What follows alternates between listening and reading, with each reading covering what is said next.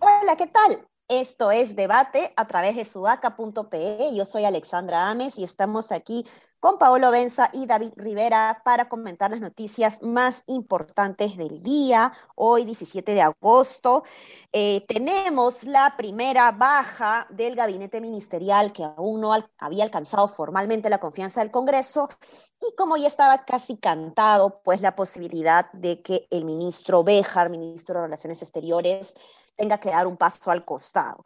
Ha habido una serie de reacciones alrededor de la salida de Béjar. Entiendo que es una persona muy querida por diversos sectores de la izquierda pues ha acumulado diversos años de experiencia dando cátedra universitaria y probablemente pues tiene eh, muchos seguidores a través de sus alumnos y eh, su salida ha generado eh, diversas reacciones, ¿no? Algunas de alguna manera que promovían la necesidad de que tenga que dar un paso al costado, pero eh, otros sectores de la izquierda más bien eh, están empezando a culpar a la derecha o culpan a la derecha de esta salida, eh, en donde en realidad yo no lo veo nada, nada por ese lado, ¿no? Creo que más bien las declaraciones del ministro le dan la oportunidad a personas de la derecha para fortalecerse efectivamente, si bien estas eran expresiones que no había dado como ministro, lo cierto es que eh, fueron, a mi juicio, declaraciones lamentables eh, que no venían al caso y pues que le hacía mucho daño a la, gobernabilidad, del país. ¿no? Eh, ¿Cómo han visto ustedes la salida? Em, ¿Qué tanto debilita al gobierno esta situación y, qué tanto fortalece también a la oposición? ¿no? ¿Cómo lo ven ustedes, Pablo, David? Héctor Béjar acaba de colgar en su, bueno, no acaba de colgar, hace unas horas en su Facebook, vuelvo a ser libre. este... ¿Es real? ¿Es firme? Sí, para decir lo que quiera. Sí, sí, sí. Para pensar lo que quiera. Sí. Yo ayer decía, ¿no? Lo más, lo más probable era que lo hagan renunciar y es lo más inteligente también para los fines que persigue el gobierno, ¿no? Si es que ellos habían planteado un tablero en el cual querían poner un alfil para que se lo coman y luego dejar desprotegida, llamémosle, a la reina o más desprotegida a la reina. No tenía sentido pues que de pronto se meta ahí una especie de caballo en esa estrategia y, digamos, ensucie lo que ellos habían planteado. Creo que lo más sensato desde lo que ellos han planteado es, bueno, nos bajamos a canciller, no creo que le hayan tenido mayor lealtad a Béjar, le soy sincero. Eh, mayor lealtad de lucha desde la izquierda, ni nada por el estilo que podría haberse esperado de un, por ejemplo, de un partido ideologizado como Perú Libre. Pero yo creo que lo que han dicho es, bueno, lo dejamos caer, es un fusible y, ya, para adelante. Seguimos con el ajedrez que es ir con el gabinete pechador al Congreso y decirles, bueno, me hace la confianza este gabinete pechador o te aprietas la soga al cuello. La, al cuello. No creo que Béjar ensuciaba esa estrategia porque le daba a la oposición una razón legítima para actuar, digamos, darle la confianza y empezar a censurar, ¿no? Y empezar a interpelar y censurar, o hacerlo incluso antes, pero, digamos, deslegitimizaba un discurso que ellos van a defender como, bueno, nosotros estamos presentando este gabinete, que es un gabinete este, que, ha, propuesto el presidente y que es totalmente legítimo más allá de ciertos cuestionamientos. Lo de Bejar creo que ya se cruzaba al otro lado, lo han dejado caer, así lo veo. Sí, políticamente era insostenible. Yo entiendo, o sea, no es que no sea cierto que hay un sector de la derecha que está buscando premeditadamente debilitar al gobierno y de ser posible vacarlo, son demasiado explícitos en su intención, eh, lo cual no significa que el gobierno no esté cometiendo errores, que le estén dando comidilla a la derecha para, para que pase lo que está pasando. Son dos cosas que caminan en paralelo. Este, y la verdad es que lo de Béjar era insostenible. Yo sé que es un académico respetado, pero políticamente era insostenible. Este, es como si pues, un ministro de salud dijese ahora que el, que el COVID fue creado este, en un laboratorio chino, ¿no? O sea, te vas, pues, o sea, simplemente es como que no, la sociedad no lo va, no lo va a, tolerar, ¿no? Y este, solamente em, en esta línea de la estrategia que plantea Paolo, yo creo que, claro, hemos hablado de estrategia, que Cerrón tiene un plan y su plan es ir al choque, ¿no? Pero después de escucharlo a Cerrón el domingo, eh, y de estas derrotas políticas que ha tenido el gobierno en esas tres semanas, ¿no? Recordemos que la primera es haber perdido la posibilidad de integrar mesa directiva y haber perdido casi todas las comisiones importantes en el Congreso y ahora perder un ministro tan rápidamente. Las dos son eh, derrotas para el gobierno producto de, recomendaciones o de, la, permanencia de la posición de Cerrón en el gobierno. Una es queriendo meter a su hermano para que postule la mesa directiva, ¿no? lo cual era absurdo. Este, y lo segundo es que Cerrón quería un Béjar en la Cancillería cuando Castillo había considerado a Manuel Rodríguez Cuadro. Entonces, el gobierno tiene dos derrotas por mantener esta línea de Cerrón. Y creo que lo único que habría que, o, sea, o que una de las cosas que hay que preguntarse es si Castillo se va a dar cuenta de que si sigue eh, eh, escuchando o si sigue tomando en cuenta las opiniones de Cerrón, su gobierno va a terminar muy mal. Y con eso no quiero decir, ojo, que Castillo esté capturado por Cerrón. Digo que lo está escuchando y que no está siendo capaz de darse cuenta que Cerrón está muy equivocado en la forma en que pretende eh, hacer que este gobierno tenga éxito o que sea, o que sea viable políticamente. Difiero, ¿eh? pero dale, dale, eh, dale. Pero es que, a ver, antes de darte el paso, Paola, porque da para una segunda ronda, yo no sé, David, si es que Castillo, entre comillas, le, le, va a seguir haciendo caso a Cerrón o es lo que el propio Castillo quiere, ¿no? Creo que nos vamos a dar cuenta o vamos a confirmar eh, esta hipótesis respecto a que si va a seguir en esta línea o no, en todo caso, eh, va a depender mucho de quién ponga, ¿no? Eh, creo que alguna luz nos puede dar si es que pone a alguien cercano a Cerrón o si finalmente pone a un Rodríguez Cuadros, a algún diplomático de carrera o a alguien que de alguna manera pues esté alejado de la, de la línea de Perú Libre. Creo que una gran luz nos podría indicar justamente quién va a ser el nuevo ministro, ¿no? ¿Cómo, cómo lo ven ustedes? Solo, solo una, una, una, una precisión para dejar en claro mi idea. Este, como he dicho, no creo que esté capturado por Cerrón. A lo que voy a hacer es lo siguiente. Está claro que al interior del gobierno hay dos posiciones en este momento y el mejor reflejo de eso es, que, es que el ala castillista de la bancada está en total desacuerdo con la posición serronista y ha estado a punto de romper justamente por eso. Entonces el presidente tiene en este momento dos, eh, al menos dos, eh, vertientes este, chocando internamente. Hasta el momento, lo, de su hermano en la mesa directiva es tema de Cerrón, claramente. Lo de Béjar es un tema de Cerrón. Eso no hay, o sea, eso está, eso se sabe cómo ha sido ese proceso, ¿no es cierto? Entonces yo creo que ahí él eh, se ha equivocado. No creo que esté capturado por Cerrón, porque seguramente hay otros ministros en el gabinete, como Cadillo, que viene más de decisión de Castillo, o como Franque, a, que a quien Cerrón no lo quiere, no lo quería, pero Castillo insistió en que fuese él. Eh, es una decisión más del ala castillista. Entonces, a lo que iba es que de las decisiones que ha tomado influenciado por la posición de Cerrón, ya van dos que le salen muy mal. Entonces, creo que si no se da cuenta de que eso es así, le va a seguir yendo muy mal. Discrepo, ¿ah? porque yo creo que dejar eh, a Perú libre y dejar a Cerrón hubiera sido su primer gran error. Y ahí lo que, lo que creo que no estamos viendo es el paso previo, ¿no? El, la centroizquierda, la izquierda del Nuevo Perú, Juntos por el Perú, lo abandonó a, a Cerrón y, y, Castillo fue, digamos, lo que Cerrón puso en reemplazo de la primera alianza, que fue una alianza fracasada, y, digamos, los abandonaron por una serie de consideraciones después de las que yo considero correctas, ojo, ¿ah? moralmente correctas, pero que después de ellas, yo no, sí, si estuviera del otro lado, no volvería a confiar de que no me van a abandonar en cualquier momento, ¿no? Entonces, yo sí siento que Castillo ha visto y ha dicho, bueno, a ver, me voy a entregar a Pedro Franque, a Marisa bueno, a Marisa ya no está, ¿no? Pero voy a entregar a Pedro Franque, a, los brazos de Pedro Franque, a los brazos de Verónica Mendoza, a los brazos de Anaí Durán, y después qué, ¿no? O sea, cuando la oposición, cuando los Montoya, cuando los Mari Carmen Alba, cuando los este, cuando los congresistas de PP vengan y me quieran vacar como ya se vacaron a Vizcarra, que ellos me van a defender, no sé, y de repente, ¿qué pasa si después dicen no, pero el enfoque de género no se está defendiendo? Que lo cual me parece a mí nuevamente, moralmente, lo que debe, lo que debe ser, pero, pero para que hubiera sido un estás, error, ¿no? estás, estás, planteando dos escenarios como que si fuesen blanco o negro. Yo estoy de acuerdo y hemos conversado acá de que no es que, no es que tenga que romper con Zorrón. Este, no, no, no creo que esa es la idea. Este, creo que el tema es solamente decir que si él, que mientras en las decisiones en que prevalezca la posición de Cerrón, va a seguir pasando estas cosas, porque por lo que hemos visto de Cerrón en las entrevistas, tiene este, una idea de la realidad, eh, tiene paranoia además, y lo único que lo va a llevar es a, chocarse con la pared en las decisiones que tome alineadas con esa, con esa línea, digamos, ¿no? Pero David, tú pero no digo que, tenga, pero no digo que tenga que mandarlo al diablo y que, de pronto tiene...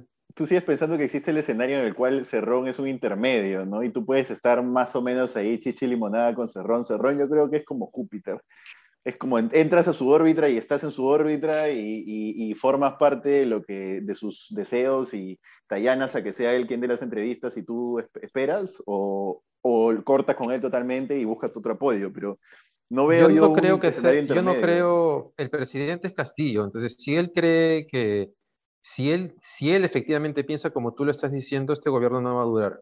Así es. Mm, es que no va a durar. No va a durar. Coincido. O sea, yo creo que se debilita, ¿no? Yo creo que se debilita. Creo que no, no estoy segura de que haya una capacidad de, de aprendizaje. Vamos a ver, quizás nos estamos adelantando. Creo que es importante eh, esperar a quién va a ser el nuevo ministro, ¿no? Insisto en que... Exactamente, ese es un punto importantísimo. es verdad. Porque si es Manuel eh, Rodríguez Cuadros, estamos es una señal bien importante. Exacto. O sea, ¿quién, quién, es el nuevo canciller? Exacto, exacto. Pero esto de alguna manera pues termina fortaleciendo a la derecha, ¿no? Eh, estos errores, este debilitamiento de, este lado, digamos, de este, de esta, este lado de la política, este, este, este, otro eje, digamos, de la izquierda más radical, termina pues beneficiando a al otro lado en la derecha. Y hablando de eso, pues Rafael López Aliaga ha anunciado el día de ayer que va a postular a la alcaldía de Lima. Recordemos que fue el más votado en las elecciones em, pasadas presidenciales en, la jurisdicción de Lima Metropolitana. Entonces, eh, habría que ver si es que puede lograr o no la, eh, la, alcaldía, ¿no? ¿Ustedes cómo lo ven? Yo creo que ya se ha desgastado también, pero no estoy tan segura porque en tanto se debilita la izquierda radical, pues eh, es una oportunidad siempre de posicionamiento del otro lado, ¿no? ¿Cómo ven ustedes esta candidatura y si creen que pueda prosperar, que pueda llegar al sillón municipal? Uy, sería terrible que, que López Aliaga al sillón municipal, porque desde ahí sería una especie de alcalde opositor al gobierno de Castillo se fortalecería tremendamente. Y lo menos que queremos es que el, gran líder de la oposición de, de Castillo sea un tipo que no puede salir sobrio en una, en una entrevista, ¿no? Y que, y que además, bueno, tiene un historial de poco respeto por, por las libertades individuales y, y, que es un poco, por decirlo de alguna manera, extremo en sus posiciones de derecha, ¿no? Y sobre todo de derecha conservadora. Sería terrible, sería, sería, sería francamente terrible. Yo espero que el problema, el problema es que tiene todas las ganar porque tiene la experiencia de haber estado cerca de Castañeda y sabe cómo ganar una elección en Lima, ¿no? En Lima se ganan elecciones así, no se ganan elecciones como las ganó Susana Iberán, que es un caso sui generis, absolutamente sui generis, con un montón de factores alrededor. Entonces hay un problema ahí que, que, sí, sí surge. Oye, y una cosita chiquitita para cerrar la idea de esto pasado, justo acabo de ver, de la discusión última que, que acabamos de tener, acabo de ver que Alejandro Cabero de Anse País ha saludado la renuncia de Béjar, pero que le pide al gabinete que haga más cambios, ¿no? perdón, al gobierno que haga más cambios en el gabinete. Y así otro congresista de Acción Popular también ha hecho lo mismo. Yo creo que no le van a agradecer que nombre a Rodríguez Cuadro. O sea, si lo hace, yo creo que sería un acierto, pero no se lo van a agradecer en la oposición. O sea, dice que no va a ser suficiente. No, no creo. Es que nada va a ser suficiente para la derecha tampoco, ¿no? Ahora, eh, para la derecha, chachorada no, claro. Ahora, eh, Bellido en el tweet que pone habla de cambios en plural, ¿no? O sea, que puede ser que quieran aprovechar para este, hacer alguno que otro movimiento, lo cual no estaría nada mal, pero quién sabe. Quién sabe, quién sabe. Bueno, dentro de este debilitamiento también está sucediendo dentro del interior del país eh, algo que es eh, crucial, ¿no? que seguramente va a empezar a ser noticia en los próximos días, que es sobre este conflicto permanente, ¿no? de eh, conflicto social en las Bambas. Eh, recordemos que esto ha venido estallando cada cierto tiempo en los últimos años y no hay todavía un acuerdo de viabilidad em, un acuerdo viable o luces de, solución entre el Ejecutivo, eh, la propia minera y la, y, la, ciudadanía de la zona, del territorio. ¿no? Y eh, ahora se reabre nuevamente el conflicto. Recordemos que Bellido eh, estuvo presencialmente en la zona y dijo de que el pueblo estaba en el gobierno y que iba a entregar soluciones. Sin embargo, ya habíamos anunciado en este podcast que lamentablemente pues los acuerdos que se habían dado no eran del todo viables o tampoco es que apuntaban a soluciones eh, reales, ¿no? Entonces eh, ya habíamos anunciado pues la posibilidad de que esto no se resuelva y vemos que esto va a empezar a estallar en los próximos días. Esto a esto se suma también la percepción ¿no? que tiene Pedro Castillo, la, la, aprobación que tiene Pedro Castillo con la que ha empezado, que es la más baja, eh, de los últimos eh, presidentes, con, la, aprobación más baja en comparación con los presidentes en sus primeros días también de gobierno. ¿no? Eh, creo que se le están bajando personas, digamos, que lo apoyaron, ¿no? se está quedando solo Perú Libre. y esto se le complica justamente a, a, ellos, ¿no? ¿Cómo ven ustedes esto? Pablo. las Bambas es un conflicto demasiado recurrente como para echarle la culpa de que no se apague este gobierno, ¿ya? Pero este gobierno tiene un problema, que es que Guido Bellido ha sido dirigente en Chumbivilca, así que Castillo se presenta como un gobierno que debería poder solucionar estos problemas. Si no soluciona estos, ¿cuáles? ¿no? O sea, si no, si no tiene éxito rápido, inmediato, eh, de algo que en mm. teoría conoce directamente, entonces, ¿qué es exactamente lo que este gobierno nos va a dar? Porque hasta ahora nos da confrontación, creo que eh, está poniendo ministros como, como decía Gran Combo Club, ¿no? que ponen ministros como, como soldados en la playa de Normandía, uno blanco más fácil que el otro, uno, uno es más fácil de bajarse que el otro. Entonces, ¿qué nos está dando este gobierno? Tendría que poder darnos solución de conflictos sociales, ¿no? y si no, si, si Bellido no puede concretizar y aterrizar propuestas ni siquiera para personas con las que ha estado, a las que ha estado asesorando previamente, un conflicto en el que él ha estado metido, entonces vamos muertos, ¿no? ¿Qué más va a solucionar?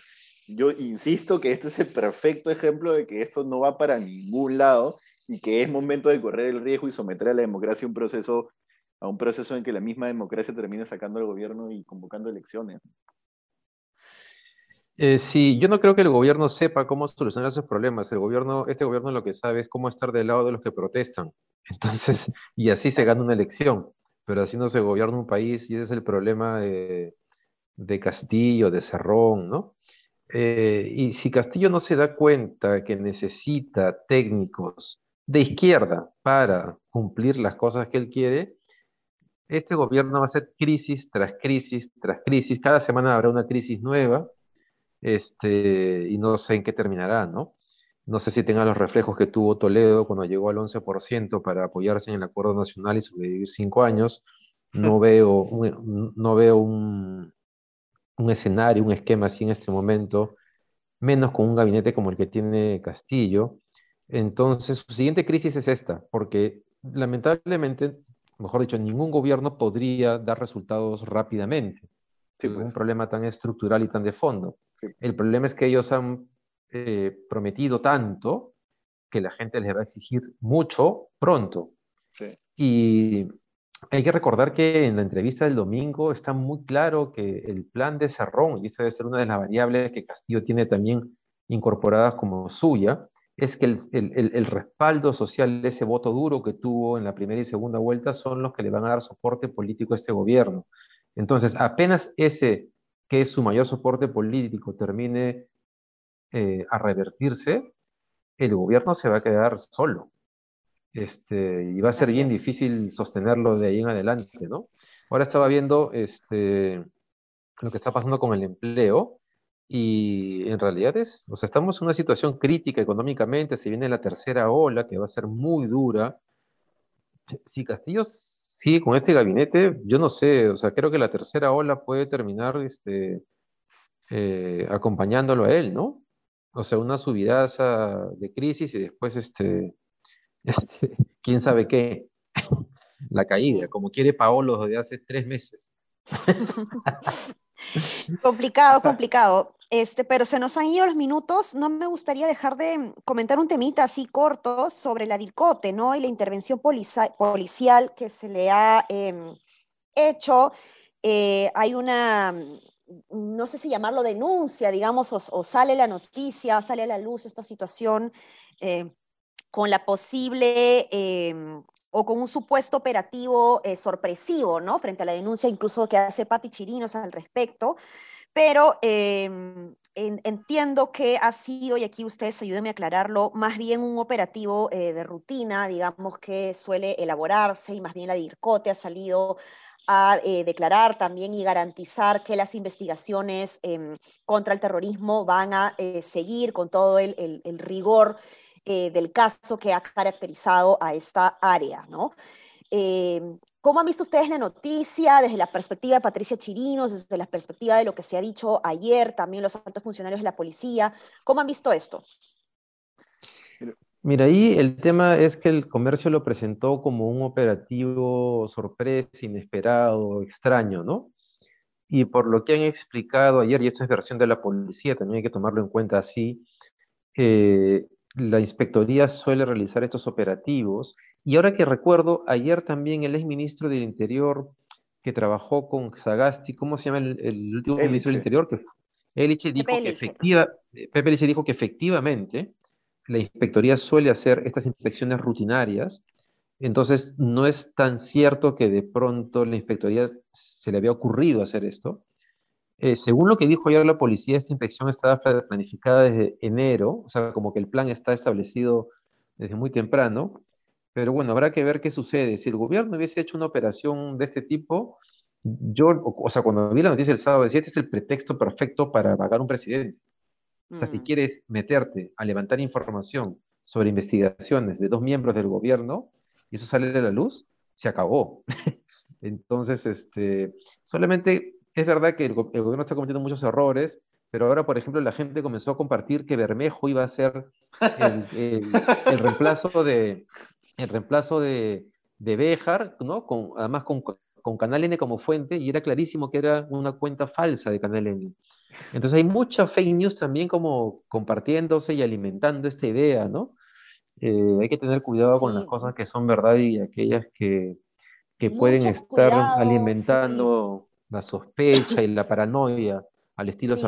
Mucho cuidado con lo que compartimos, a veces nos gana el impulso, ¿no? Y podemos ver Bermejo como ministro, no puede ser, y se lo reenvíe a todas las personas, ¿no? Chequear siempre eh, eh, de quién es la cuenta, estar seguro eh, de, de, esta información y, y, no, no cometer esta, este error impulsivo que solemos Em, en los que solemos estar inmersos justamente en la inmediatez de la noticia, ¿no? Creo que es muy importante comprobar primero la veracidad de, la fuente eh, y, eso ayuda pues justamente porque dice canal N, ¿no? Pero más abajito arroba y decía otra cosa, ¿no? Entonces, eh, mucho, mucho cuidado con eso. ¿Cómo va a ser Bermejo, Bermejo canciller? Eso sería una locura. Bueno, yo no, yo no me reiría mucho porque, o sea, si sigue siendo vocero, podría terminar siendo ministro, ¿no? Creo que, que, no está tan lejos. Dios no, Dios no sale, ¿no? Porque ya es un tipo que ha dicho que es una pelotudez democrática dejar en poder, ya, ya estamos todos locos, ¿no? Y ahí un, Oye, por ahí... Un, un chiquito sobre...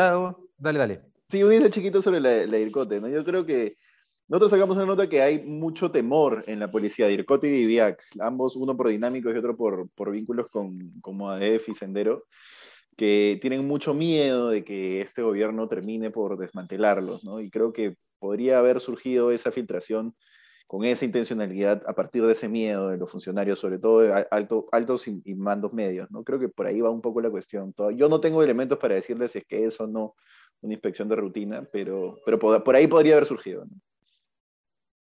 Sí, pues. Bueno, em, con eso cerramos, hemos volado en tiempo para variar, pero eh, nos estamos viendo mañana para seguir comentando las noticias. Seguramente ya tendremos, esperemos, nuevo ministro de Relaciones Exteriores mañana eh, o en las próximas horas, ojalá, ¿no?